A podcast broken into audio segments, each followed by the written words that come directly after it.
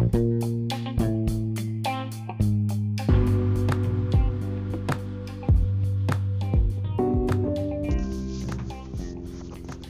buenos días, mi nombre es Eric Julián Anzola Silva del curso 11.1 del Colegio Ciudad Educativa de Bogotá.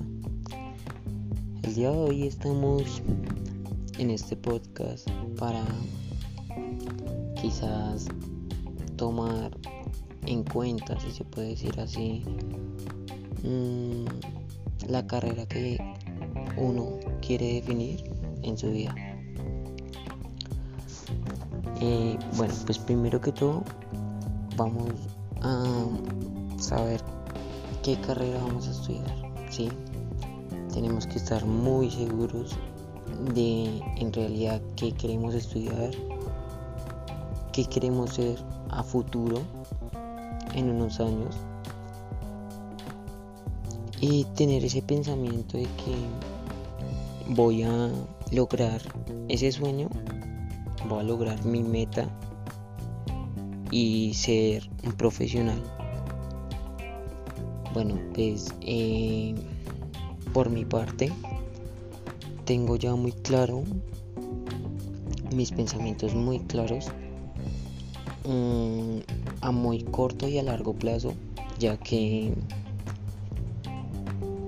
es una carrera que me gusta, me apasiona me encanta la temática de la carrera y con lo que me siento agradable, que creo que es lo más importante. Em, ya en un año ya me graduó, confiando en Dios, este año ya salgo del colegio y empiezo a estudiar el otro año.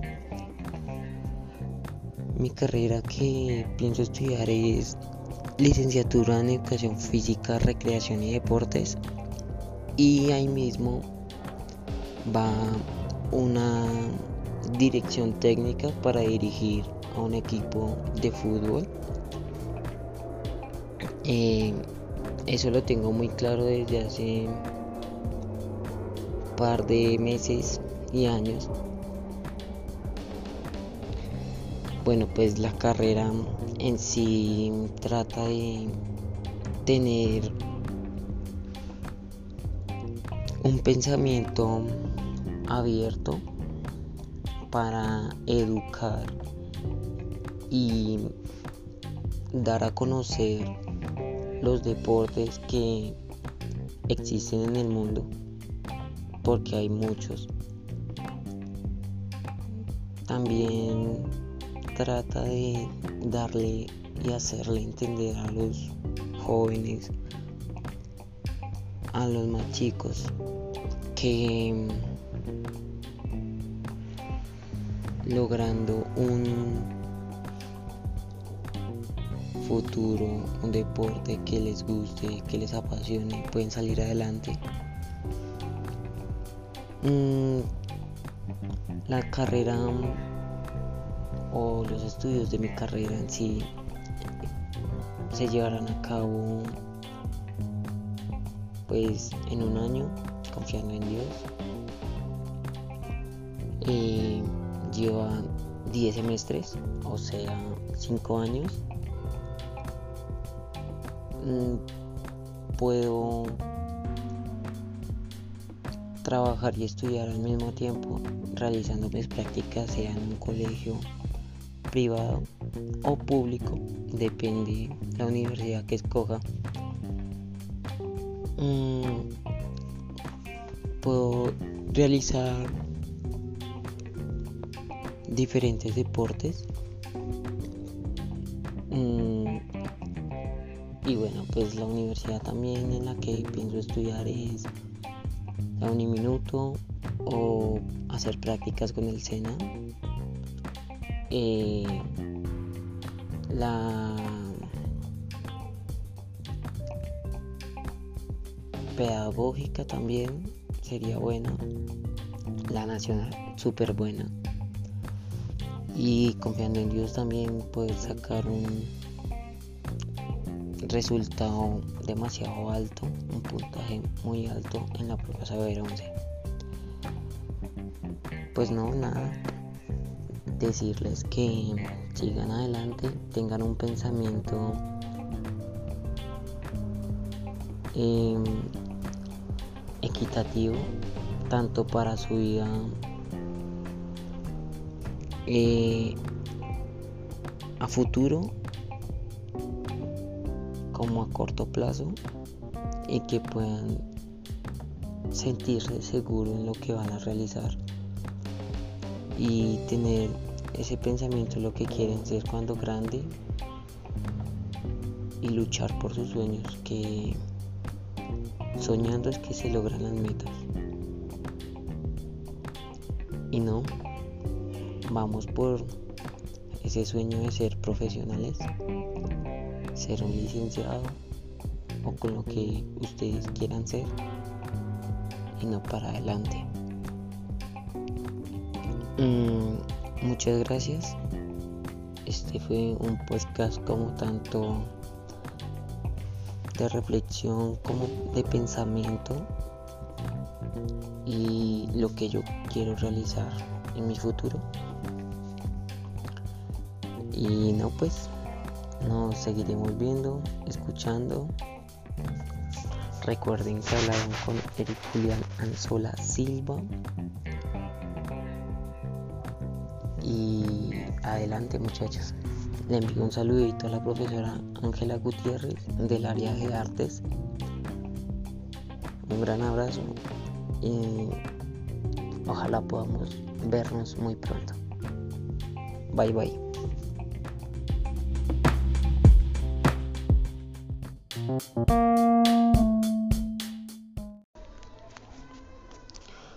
Buenos días, mi nombre es Eric Julián Anzola Silva del grado 11.1.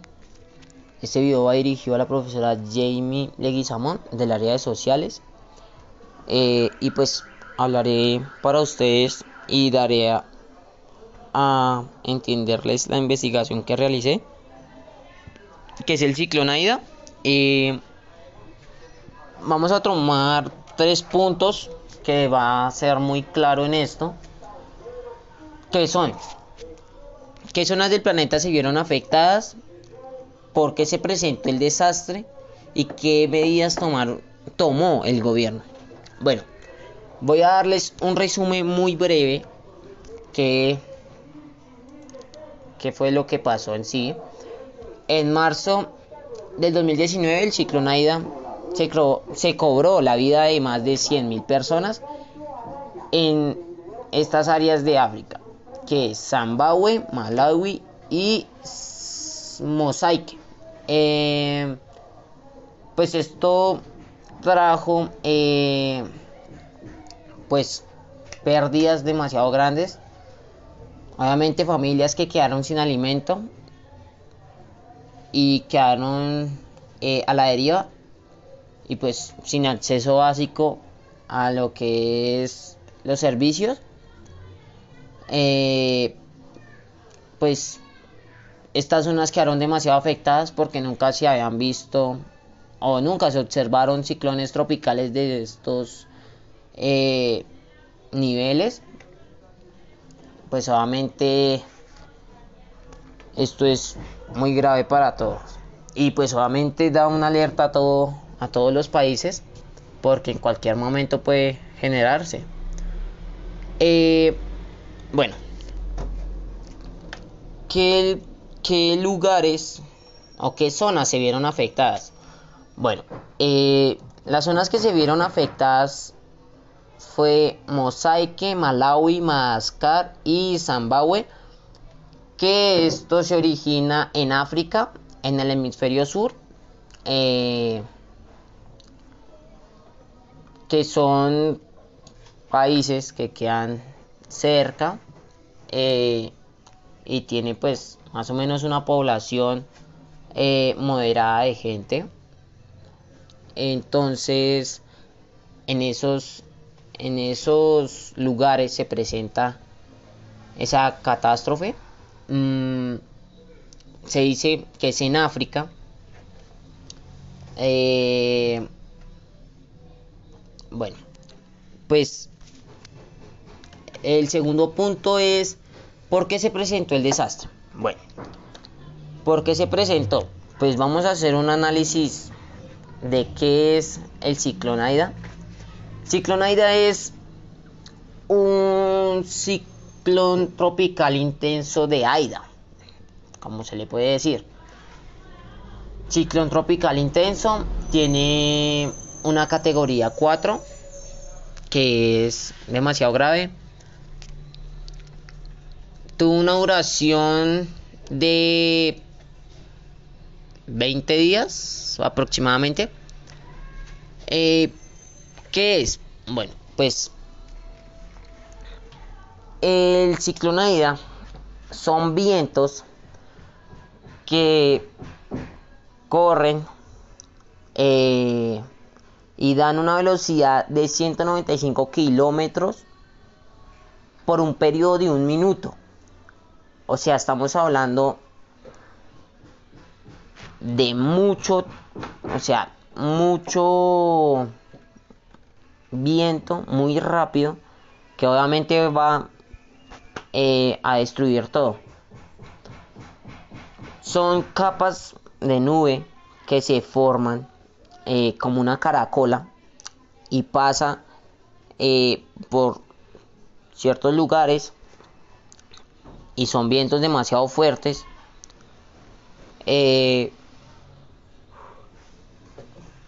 pues obviamente esto si los los investigadores eh, los meteorólogos eh, dan un certificado que es una categoría 4 pues obviamente esto da expansión a todo el mundo a que hay que tener cuidado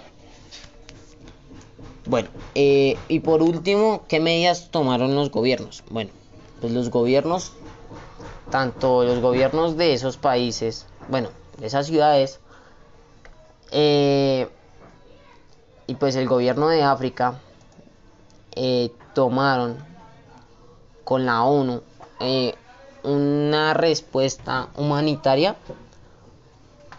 para pues dar unos suministros a esas familias afectadas y poder ayudar a tantas personas, tanto de las regiones de Masa, Mozambique, Malawi y Zimbabue, que fueron pues unas ayudas que les ayudaron mucho.